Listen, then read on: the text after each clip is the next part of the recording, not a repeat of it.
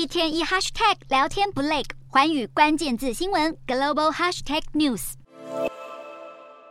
放缓步调的美国联准会，二零二三年可没有忘记升息一码，使得联邦资金利率达到百分之四点五到百分之四点七五的目标区间。未来还可能几度升息，而如此生生不息，今年有可能等到降息的一天吗？鲍尔挑明，不用指望二零二三年会降息，尤其在确认通膨下降来到百分之二之前，降息是不可能发生的。他预测，目前的前景是经济成长放缓，失业率温和上升。以及通膨缓慢下降。如果经济表现大致符合以上预期，那么今年就不适合降息。美国经济成长速度比较慢，但预期依然会正成长。鲍尔表示，联准会可以在避免美国经济严重倒退的情况下，实现百分之二的通膨目标，而且不会导致大批民众失去工作，进而推高失业率。联准会首度表示，反通膨的过程已经展开。目前从货品价格就可以见到，然而现在宣布对抗通膨取得胜利，似乎言之过早。除了房价之外，核心服务项目依然没有看见下滑迹象。预计房地产服务业通膨还会往上爬。美国国债已经在一月十九号达到三十一点四兆美元，相当于九百四十兆台币的法定上限，恐怕面临违约风险，